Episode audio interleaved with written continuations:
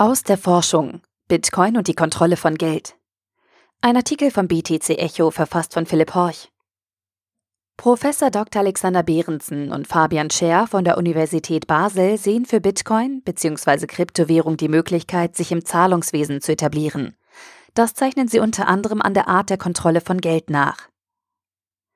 Taugt Bitcoin zur Währung? Theoretisch ja. Diese Erkenntnis teilen auch Forscher von der Universität Basel. In ihrem Paper The Case for Central Bank Electronic Money and the Non-Case for Central Bank Cryptocurrencies verglichen Professor Dr. Alexander Behrensen und Fabian Scher unter anderem verschiedene Arten von Geld unter dem Gesichtspunkt der Struktur ihrer Kontrolle. Es zeigt sich, unter der Konkurrenz ist Bitcoin einzigartig. Um diese Einzigartigkeit von Bitcoin zu verstehen, so Scher und Behrensen in ihrem Paper, hilft es, die Art der Kontrolle von Geld zu verstehen. Hierzu führen sie die drei Anhaltspunkte Repräsentation, Transaktion und Herstellung auf. Bargeld wird physisch repräsentiert, es ist greifbar. Etwa in Form von Münzen oder Scheinen stehen die Objekte direkt für den Tauschwert, den sie versprechen. Dazu ist kein zentrales Verzeichnis nötig. Wer wie viel Bargeld zu welchem Zeitpunkt besitzt, spielt für die Transaktion mit Bargeld keine Rolle. Um Bargeld zu verwenden, muss man sich bei keiner zentralen Instanz anmelden. In diesem Sinne bezeichnen Behrensen und Scher Bargeld als dezentrales Zahlungssystem, das ohne Drittpartei auskommt. Allerdings nicht bei der Herstellung. Hier sind in fast allen Fällen Zentralbanken oder Schatzkammern bzw. Regierungen am Werk. Ähnliches gilt für Gold. Auch dieses wird physisch repräsentiert und es ist in der Transaktion unabhängig von der Instanz. Hier muss man allerdings beachten, dass Gold als Tauschmittel nur bedingt akzeptiert wird. Der Herstellungsprozess hingegen ist prinzipiell jedem zugänglich.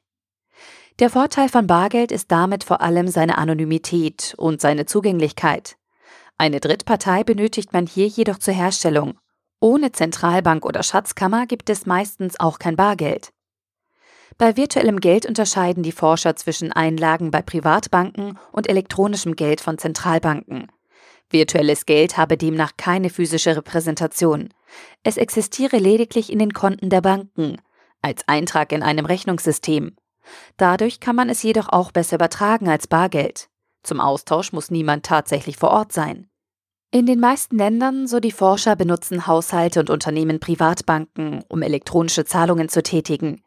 Dazu gibt es Kreditkarten, Debitkarten, Schecks und Online-Banking. Die Banken konkurrieren um die Einlagen der Kunden. Daher kann man das Geld in der Herstellung hier auch als konkurrenzfähig betrachten. Es handelt sich um ein zentralisiertes Zahlungssystem. Die Banken sind die Vermittler. Bei virtuellem Geld von Zentralbanken ist der öffentliche Zugang hingegen beschränkt. In der Schweiz haben demnach nur rund 200 Intermediäre Konten bei der Schweizer Zentralbank. Das Geld der Zentralbanken ist somit monopolisiert. Transaktionen finden in einem zentralisierten Zahlungssystem statt.